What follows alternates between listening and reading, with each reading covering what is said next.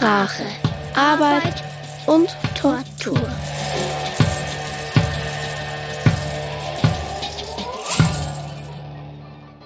Einhundert Mark und ein fröhliches Weihnachtsfest. Wir waren jung verheiratet, Itzenplitz und ich, und wir hatten eigentlich gar nichts.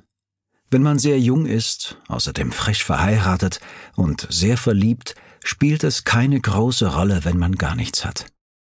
Manchmal hatten wir so kleine Wünsche, aber dann sagte immer einer von uns lachend, es braucht ja nicht alles auf einmal zu kommen. Wir haben doch Zeit genug. Und der kleine Wunsch war vorbei. Aber dann erinnere ich mich doch an ein Gespräch im Stadtpark, wo Itzenplitz seufzend sagte, ich muss immer so sehr mit dem Pfennig rechnen. Ich verstand nichts von der Sache. Na und? fragte ich. Und? Ich möchte mir so gern etwas kaufen, sagte Itzenplitz nachdenklich. Und was denn zum Beispiel? Itzenplitz suchte. Sie musste wirklich erst suchen, ehe sie sagte, zum Beispiel ein paar Hausschuhe. Ach, sagte ich ganz überrascht und war sprachlos über die Wünsche meiner Frau Elisabeth. Aus Elisabeth wurde Ibet, daraus wurde Itzenblitz. Wir hatten dieses Gespräch im Hochsommer. Die Sonne brannte und ich wünschte mir in diesem Augenblick nur ein kaltes Bier und eine Zigarette. Doch aufgrund dieses Hochsommergesprächs haben wir dann unseren Weihnachtswunschzettel angefangen.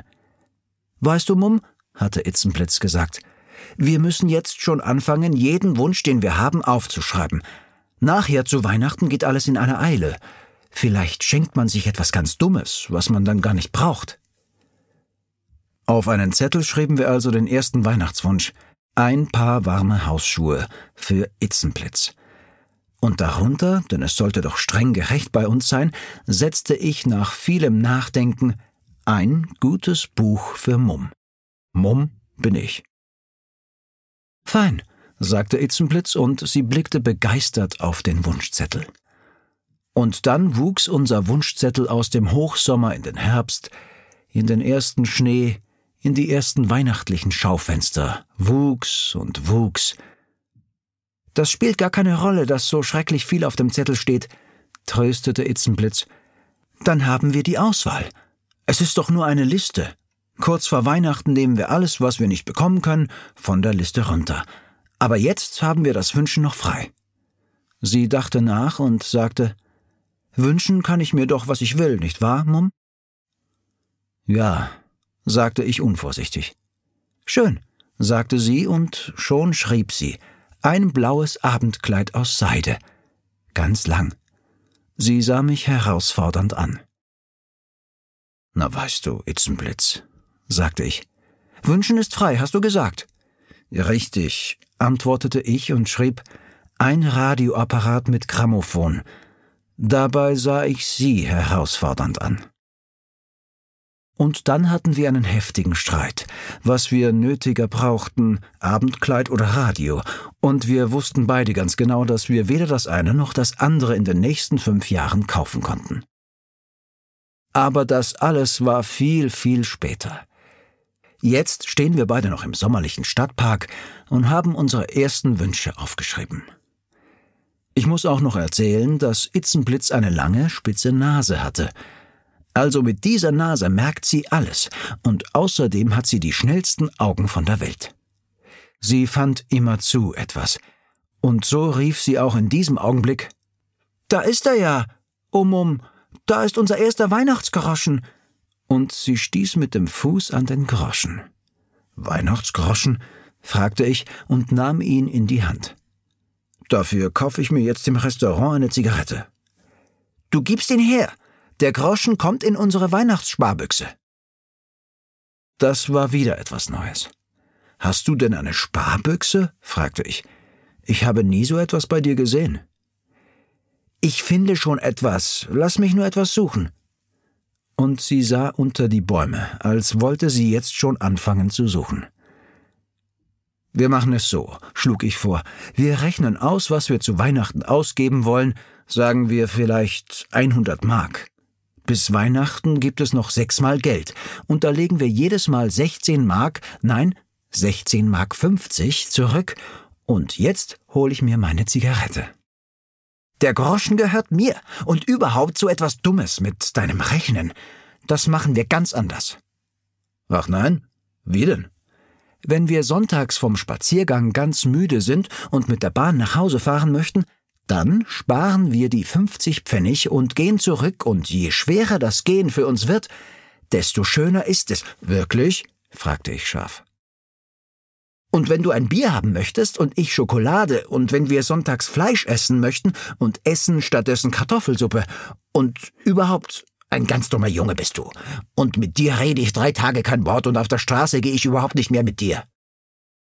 Und mit diesen Worten ließ sie mich stehen und rannte allein los.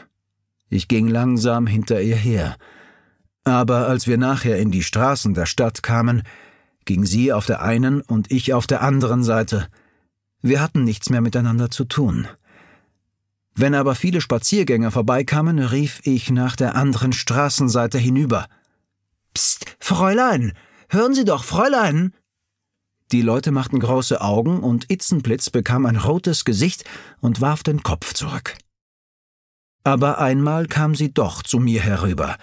Sie wollte mir sagen, dass wir ja eine leere Milchbüchse hatten mit zwei Löchern. Da sollte ich einen Schlitz mit den Stemmeisen machen. Das ist dann eine sehr gute Sparbüchse, sagte sie. Wunderbar, sagte ich höhnisch. Wie wird das Geld wohl aussehen, wenn es ein halbes Jahr im Milchrest gelegen hat?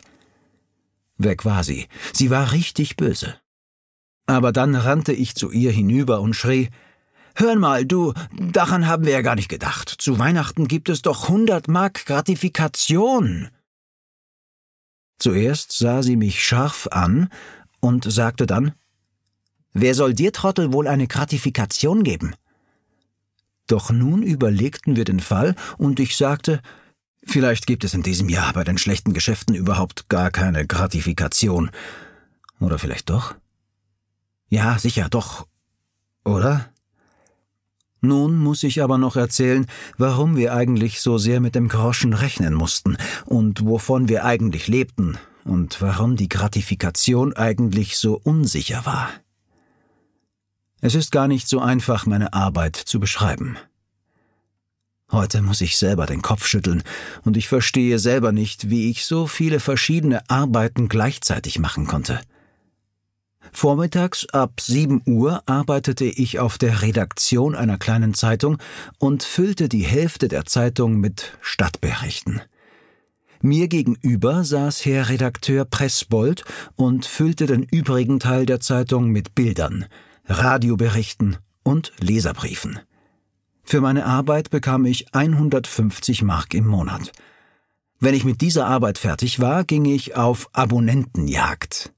Ich bekam 25 Prozent für jeden neuen Abonnenten. Außerdem kassierte ich das Geld für eine Krankenkasse ein. Ich bekam dafür drei Prozent. Und das Mitgliedsgeld für einen Sportverein. Fünf Pfennig für jedes Mitglied im Monat. An Arbeit fehlte es also nicht. Aber das Traurige an der ganzen Sache war, dass Itzenplitz und ich trotzdem nicht genug Geld zum Leben hatten.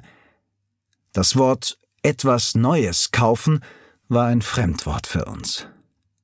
So kam ich manchmal in schlechter Stimmung und traurig nach Hause, wenn ich den halben Tag umhergelaufen war, an fünfzig Türen geklopft und keine fünf Groschen bekommen hatte.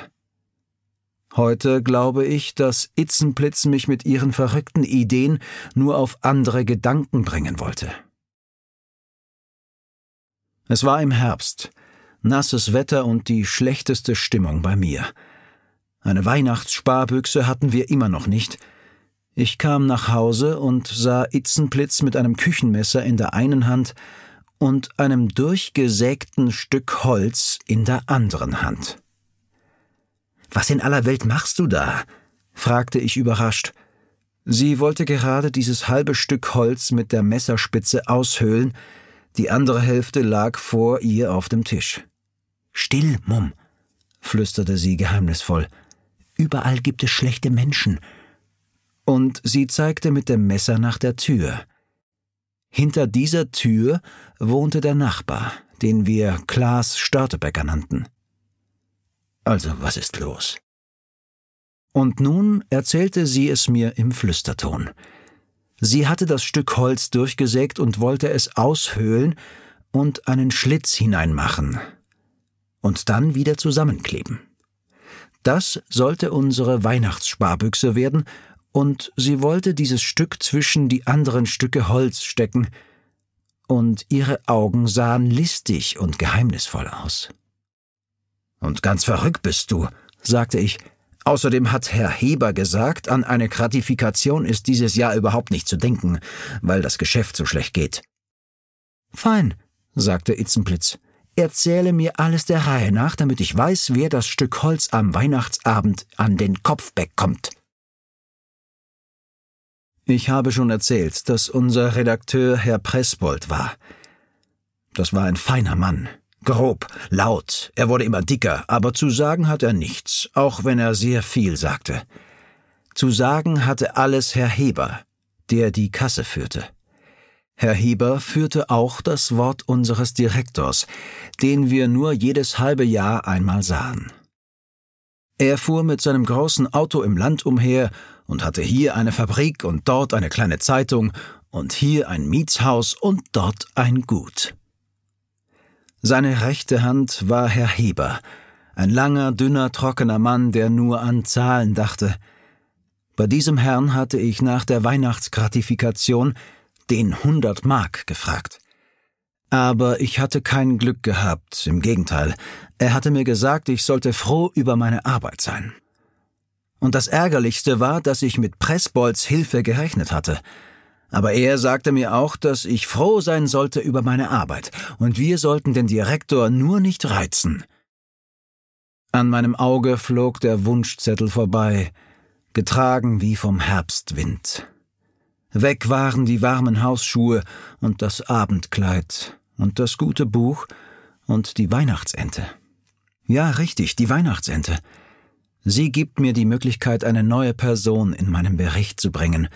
Unseren Nachbarn hinter der Tür, genannt Klaus Störtebecker. Wie Störtebeckers richtiger Name war, wussten wir nicht. Er hatte jedenfalls das nördliche und wir das südliche Dachzimmer.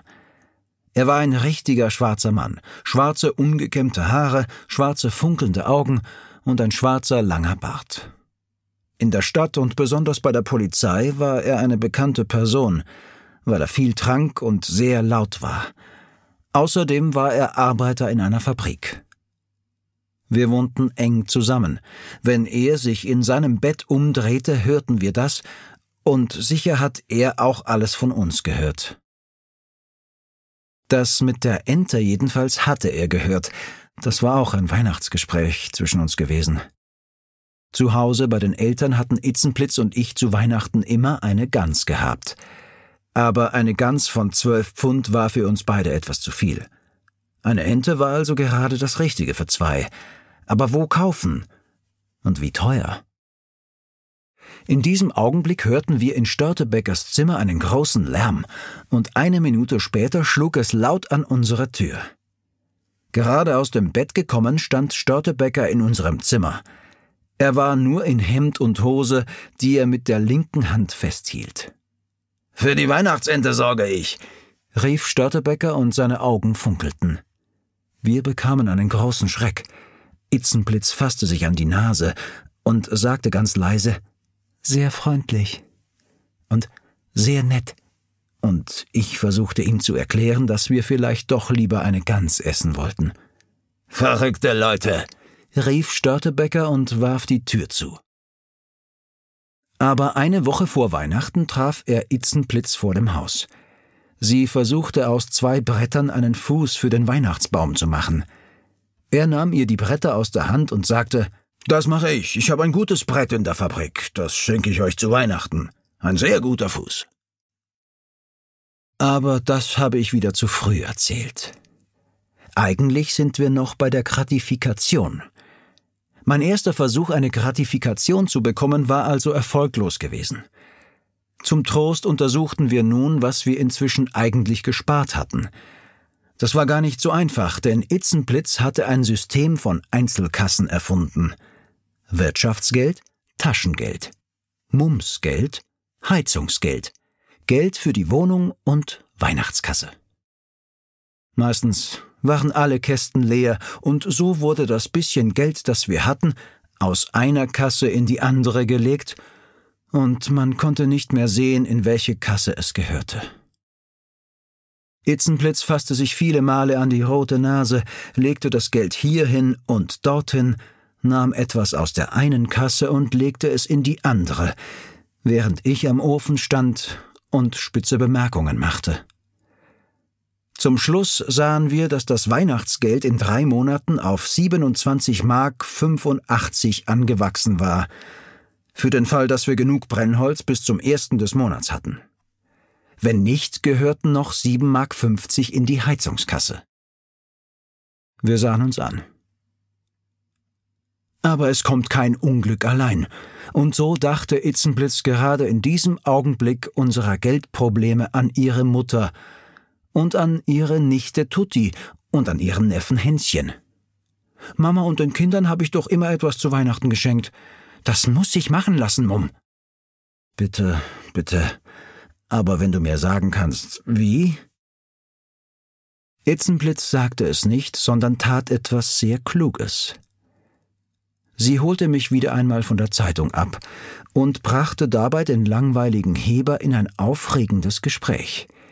Ich sehe ihn noch dort sitzen mit seinem langen, traurigen Pferdegesicht an der einen Seite des Tisches und Itzenblitz an der anderen Seite. Itzenblitz mit dünnen Lederhandschuhen und ihrer rot-weißen Bluse aus Seide in ihrem billigen Sommermantel. Und sie redete, sie plauderte, sie brabbelte, sie schwatzte. Sie gab ihm das Gift, das er haben wollte. Sie füllte sein altes, vertrocknetes Herz mit Klatsch. Sie erfand auf der Stelle, wenn nur ein Name genannt wurde, die schönsten Geschichten. Sie klatschte über Leute, die sie nie gesehen hatte, brachte Paare zusammen, brachte Paare auseinander, setzte Kinder in die Welt, ließ reiche Tanten sterben. Und in Hebers alte Fischaugen kam richtiges Leben, seine Hand schlug auf den Tisch. Von dem Mann habe ich mir das schon immer gedacht. Nein, so etwas. Und langsam, ganz langsam bewegte sie sich von der Liebe zum Geld, sprach von den teuren Gardinen bei Spiekermanns. Wie diese Leute das wohl bezahlen können? Wir können es jedenfalls nicht. Und bei Leisegangs war es ja auch nicht gut gegangen. Aber hier ist es ja zum Glück besser geworden. Kein Wunder bei dem guten Geschäft. Und überhaupt glauben wir doch ganz fest, dass Sie bei dem Chef ein gutes Wort für uns sprechen werden wegen der Weihnachtsgratifikation, Herr Heber. Sie allein können es tun. Sie saß da, leer gepumpt. Aber ihre Augen hatten einen Schein von großer Freude und Aufregung. Ich stellte mich leise hinter sie und stieß sie drei, viermal mit dem Arm in den Rücken, um ihr meine Begeisterung zu zeigen – aber der dumme lange Heber war natürlich überhaupt nicht bewegt. Er hustete nur trocken und erklärte mit lauter Stimme und einem Seitenblick auf mich. Ich weiß, ich weiß, mit Speck fängt man Mäuse, mich aber nicht. Und wenn Sie sich die Hände verbrennen wollen, können Sie ja selbst zum Chef gehen. Bitte schön. Es war eine vollständige Niederlage. Mit entschuldigenden Worten liefen wir aus der Redaktion und Itzenplitz tat mir schrecklich leid. Fünf Minuten sagte sie kein Wort, sondern sah nur traurig vor sich hin. Aber so unsicher und hoffnungslos unsere Gratifikation auch war, am 13. Dezember schneite es in diesem Jahr zum ersten Mal. Es war ein richtiger trockener Schnee, der auf die Erde fiel und da liegen blieb. Und wir konnten natürlich nicht zu Hause bleiben, sondern liefen in Schnee und Kälte hinaus. Wir kamen in die breite Straße und alles leuchtete hell von den vielen Schaufenstern. Die Weihnachtskerzen brannten und wir drückten unsere Köpfe gegen die Fenster. Sieh einmal, das ist gerade das Richtige für uns. 97 Prozent der Sachen in den Schaufenstern waren gerade das Richtige für uns. Und dann war da das alte gute Feinkostgeschäft von Haaland. Wir waren unvorsichtig und gingen hinein, und kauften ein halbes Pfund Haselnüsse, ein halbes Pfund Walnüsse, ein halbes Pfund Paranüsse. damit es ein bisschen weihnachtlich bei uns wird. Nussknacker brauchen wir nicht, wir knacken zwischen der Tür. Und dann kamen wir zu der Buchhandlung von Ranft. Und siehe, da war etwas Herrliches. Dreisers amerikanische Tragödie für drei Mark sechzig. Sieh einmal, Hitzenblitz, das Buch hat bisher 20 Mark gekostet und jetzt 3 Mark 60. Da sparen wir 16 Mark 40. Und wir kauften die amerikanische Tragödie und kamen dann zum Kaufhaus von Händel und gingen hinein, nur um einmal zu sehen, ob wir etwas für Mutter und Tutti und Hänschen finden konnten. Und wir kauften für Mutter ein paar schwarze, sehr warme Handschuhe, 5 Mark 50, und für Tutti einen Ball, herrlich groß für 1 Mark 50, und für Hänschen ein Spielauto, 2 Mark 50. Und noch immer waren wir nicht vorsichtig. Noch sehe ich Itzenplitz zwischen den vielen Käuferinnen vor einem Spiegel stehen und den kleinen weißen Kragen auf ihrem Mantel probieren, mit einem ernsten, glücklichen Gesicht. Du schenkst mir ja doch etwas zu Weihnachten, nicht wahr, Mummichen? Später ist der Kragen vielleicht nicht mehr da. Ist er nicht hübsch? Es schneite noch immer, als wir nach Hause spazierten. Wir gingen eng zusammen, ihre Hand in meiner Hand in der Manteltasche, und wie richtige Weihnachtskäufer waren wir mit Paketen behängt. Und wir waren sehr glücklich. Aber während Itzenblitz zu Hause die Bratkartoffeln zum Abendessen fertig machte, packte ich die Pakete aus und legte die gekauften Sachen zusammen, und dann steckte ich das ganze Papier in unseren kleinen Ofen. Das Papier brannte und prasselte.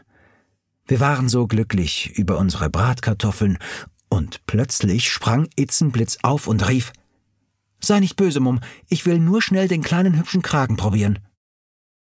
Ich erlaubte es, aber wo war der Kragen? Wir suchten, suchten und suchten. Oh Gott, du hast ihn sicher mit dem Papier verbrannt. So dumm bin ich doch nicht, Kragen zu verbrennen. Du hast ihn gar nicht mitgebracht. Und sie riss den Ofen auf und starrte in das Feuer. Starrte. Ich aber rannte los und rannte in das Kaufhaus und machte die müden Verkäuferinnen ängstlich wegen eines Paketes, das weg war, und ging langsam, langsam wieder nach Hause. Und unglücklich und still gingen wir umeinander herum, bis es Zeit war, schlafen zu gehen. Aber immer wieder kommt ein neuer Tag. Man wird wach, und noch liegt der Schnee leuchtend und hell unter dem klaren Winterhimmel und ein Kragen ist nicht die ganze Welt. Warte nur, wir können uns noch viele Kragen in unserem Leben kaufen. Das haben wir gut gemacht, dazu haben wir ja Geld genug, mit Kragen für fünf Mark heizen. Doch das war nun der 14. Dezember. Und zweimal sieben ist zweimal meine Glückszahl. Ob ich nun besonders früh in die Redaktion kam oder ob die alte Lenz zu lange geschlafen hatte, jedenfalls machte sie immer noch sauber unsere alte Lenz, die für neun Kinder sorgte. Es war nicht zu verstehen, wie sie es machte, aber alle Kinder waren faul und ließen lieber ihre alte Mutter arbeiten, und sie selbst taten nichts. Und die alte Lenz erzählte mit hustender und schreiender Stimme, dass sie bei Hesses im Schokoladengeschäft, da macht sie auch sauber, einen großen Weihnachtsmann aus Schokolade bekommen hat. Fast einen halben Meter hoch, er war nur hohl innen, und ich stellte ihn auf die Kommode und hatte jeden Tag meine Freude daran, und als ich heute sauber machte und ihn anfasste, da hat doch die Friedel, meine jüngste Tochter, die jetzt in der Fabrik arbeitet, da hat sie doch von hinten den ganzen Weihnachtsmann aufgegessen. Nur die Seite vorne ist noch übrig. Sie hat eine Vase dahinter gestellt, dass der Weihnachtsmann nicht herunterfällt. Sie hustete und schrie wütend Aber warte, wenn ich von Heber meine 50 Mark zu Weihnachten bekomme, dann bekommt sie nicht einen Pfennig davon, und wenn sie das ganze Weihnachtsfest böse ist, dass sie nicht zum Tanz gehen kann. Ich sagte darauf In diesem Jahr wird Hebers Gratifikation wohl ins Wasser fallen.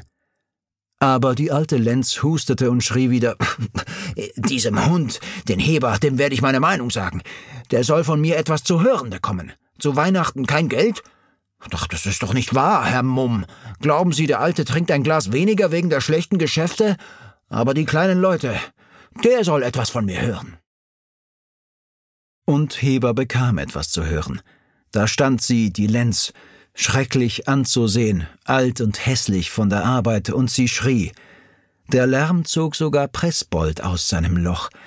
Und merkwürdig, dieser selbe Pressbold, der mir überhaupt nicht helfen wollte, gab jetzt, jetzt als die alte Lenz schrie, auch Töne von sich wie leise Musik. Richtig finde ich es ja auch nicht, Heber. Und da hat Frau Lenz ganz recht. Bis Heber, weiß vor Wut, rief, Raus hier alle aus meinem Arbeitszimmer! Gebe ich die Gratifikationen? Verrückt seid ihr alle, verrückt! Aber warten Sie, Mumm, Sie sind der Stänker, Mumm! Ich wartete nicht. Wieder ein Versuch ohne Erfolg. Wieder eine vollständige Niederlage. Mein Bericht über unser erstes Weihnachten darf nicht ohne Kinder sein. Wenn Itzenblitz und ich von unseren früheren Weihnachtsfesten sprachen, so waren es die Feste unserer Kinderzeit, an die wir dachten. Richtig schön ist es nur mit Kindern. Ein bisschen allein werden wir ja sein, sagte Itzenblitz nachdenklich. Und dann bekamen wir doch noch ein Kind, kurz vor Weihnachten. Es war der 18. Dezember, aus dem Schnee war Schmutz geworden, schreckliche Nässe, Tage, die nicht hell wurden. An einem dieser Nachmittage, die nicht Tag und nicht Nacht waren, hatte jemand vor unserer Zimmertür geklagt und geweint, fast wie ein kleines Kind. Und als Itzenblitz die Tür aufgemacht hatte, da saß dort etwas, halb tot von Nässe und Kälte, eine Katze, eine junge grauweiße Katze. Ich sah unseren Gast erst ein paar Stunden später, als ich von der Arbeit nach Hause kam. Die Katze war schon trocken, aber da war kein Zweifel, dass dieses kleine, grauweiße Tier kein Zuhause hatte. Hulemule, sagte Itzenblitz, unsere Hulemule. Diese Nacht sollte die Katze noch in der Sofaecke schlafen, und morgen wollte Itzenblitz vom Kaufmann einen alten Margarinekasten holen. Sie wollte Stoffreste in den Kasten legen, auch wenn es bei uns kaum Stoffreste gab. Nun, so hatten wir jedenfalls ein Kind und waren nicht ganz, ganz allein. In dieser Nacht aber wurde ich wach. Es war sehr spät, aber das Licht brannte und am Sofa stand Itzenblitz im Nachthemd, ganz still. Itzenblitz, rief ich, komm doch, du erkältest dich ja. Sie machte nur eine Bewegung mit der Hand, und nach einer Weile stand ich auch auf und trat neben sie. Sieh doch, flüsterte sie, sieh doch. Die kleine Katze war wach geworden. Sie strich sich mit der Pfote über den Kopf, steckte die hellrote Zunge heraus und gähnte. Itzenblitz sah ihr begeistert zu, und sie sah mich an. Hulemole, flüsterte sie, unsere Hulemole. So etwas vergisst man nicht. Eigentlich war das schon Weihnachten. Unsere Hulemole, sagte ich. Und aus dem 18. wurde der 19. und die Tage gingen weiter und Geld hatten wir immer noch nicht und das Geschäft ging nicht gut und wir hatten keine Hoffnungen. Am 22. abends begann Itzenblitz zu fragen, ob man denn gar nichts bei Heber merken konnte und ob ich denn nicht einmal mit dem Direktor selbst sprechen wollte. Wir müssen doch endlich einmal Bescheid bekommen, sagte sie. Am 23. ging ich um Heber herum, wie ein Bräutigam um seine junge Braut, aber man konnte nichts bei ihm merken, und er war so trocken und stumm wie immer. Und am 23. abends hatten Itzenblitz und ich unseren ersten richtigen Streit, weil ich nichts gesagt hatte. Außerdem hatte Hule Mule aus einer Zimmerpflanze, die uns Frau Pressbold geschenkt hatte, die Blätter herausgerissen. Und außerdem hatte Störtebecker den Fuß für den Weihnachtsbaum immer noch nicht gebracht. Er hatte zu Itzenblitz gesagt, ich bringe ihn morgen bestimmt. Der Morgen kam. Der 24. Dezember. Weihnachtstag. Und er sah aus wie jeder andere graue Wintertag, nicht warm und nicht kalt. Um zehn Uhr ging Heber zum Chef und ich habe gesessen und auf ihn gewartet und habe einen Unsinn über den Film geschrieben, der im Kino gespielt wurde. Heber kam zurück und sah trocken und dumm aus wie immer. Er setzte sich an seinen Platz, rief ärgerlich zu mir herüber Mumm, Sie müssen sofort zu Ladewig gehen. Er sagt, Sie sollten nur eine Viertelseite für ihn schreiben, aber Sie haben eine halbe Seite geschrieben. Immer machen Sie etwas falsch. Und während ich durch die Straßen ging, dachte ich immer nur, arme Itzenblitz, arme Itzenblitz. Ich war ganz unglücklich. Fünf Mark hatten wir noch im Haus, aber richtig, richtig hatte ich nie an eine Gratifikation geglaubt. Wenn man etwas ganz nötig braucht, bekommt man es nie. Bei Ladewig hatte ich natürlich recht. Es war ein Irrtum, aber Herr Ladewig war anständig und entschuldigte sich. Und ich ging langsam zur Redaktion zurück und erzählte es Heber. Heber sagte, Na also, ich sage es ja immer, das sind Geschäftsleute. Übrigens, da, unterschreiben Sie das bitte.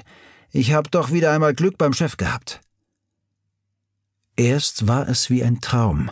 Einen Augenblick war mir richtig schwarz vor Augen. Und dann wurde alles hell, strahlend hell, und am liebsten wollte ich dem alten Fisch rechts und links einen Kuss geben. Und dann nahm ich den Hundert-Markschein und schrie Eine Sekunde, Herr Heber. Und ich rannte mit dem Schein in der Hand in die breite Straße hinunter, in die Neuhäuserstraße, über den Marktplatz in die Hempelstraße und rannte die Treppe hinauf und kam wie ein Hurrikan in unser Zimmer und warf den Schein auf den Tisch und schrie Schreib auf einen Zettel, was wir kaufen wollen, Itzenblitz. Hole mich um zwei Uhr ab.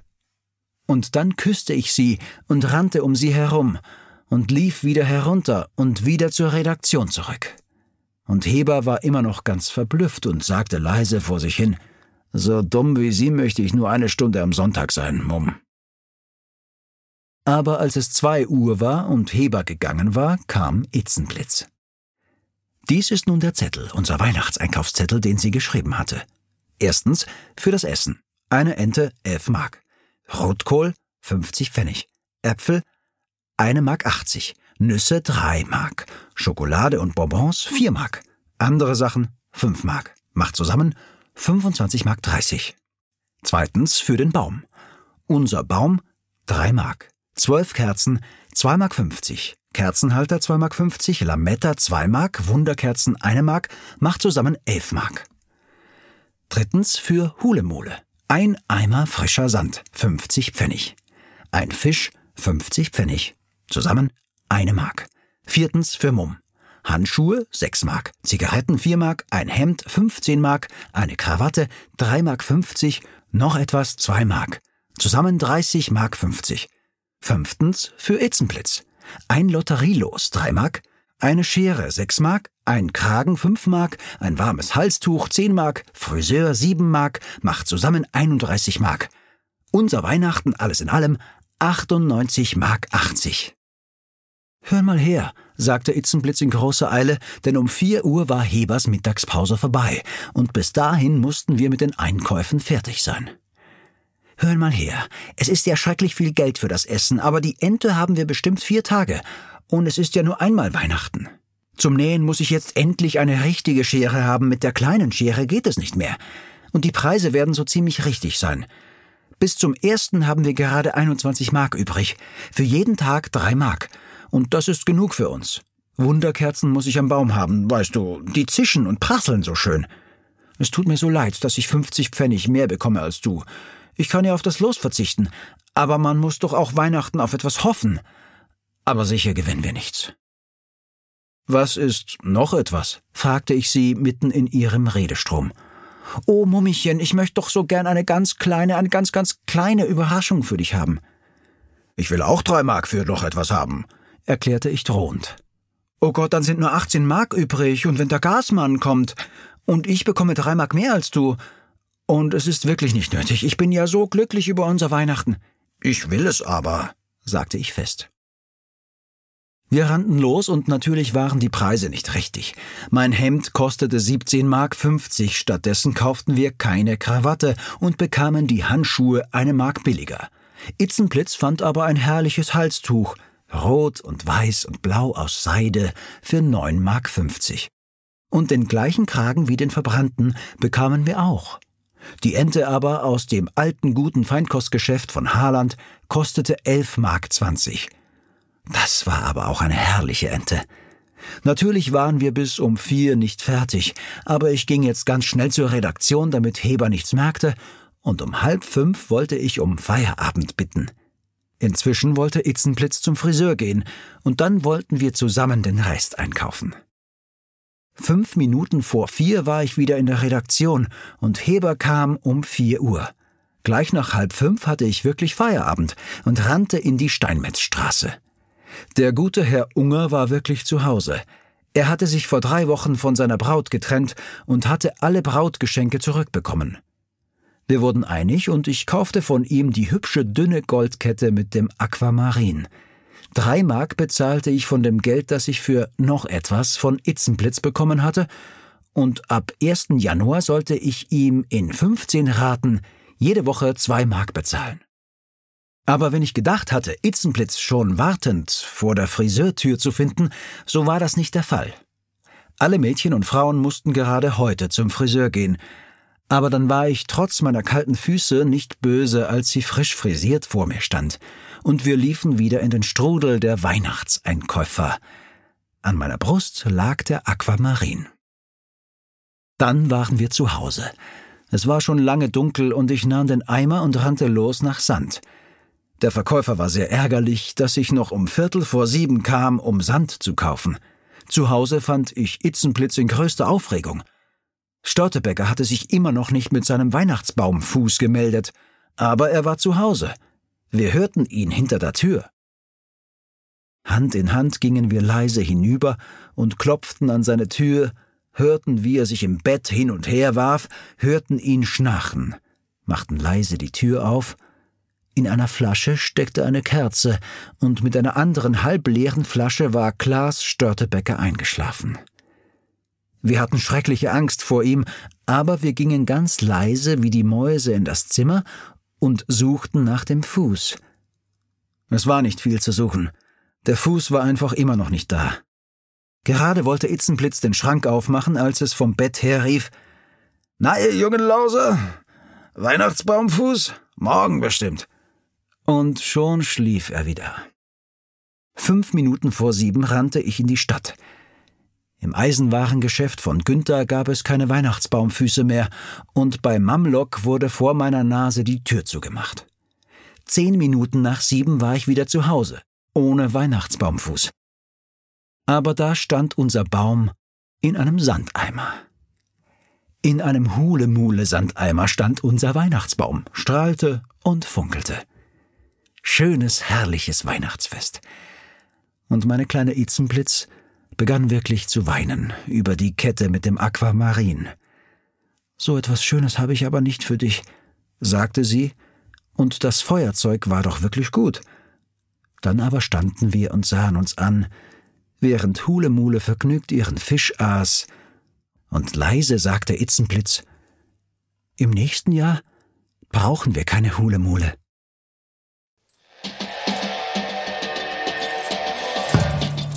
Sprache, Arbeit und Tortur.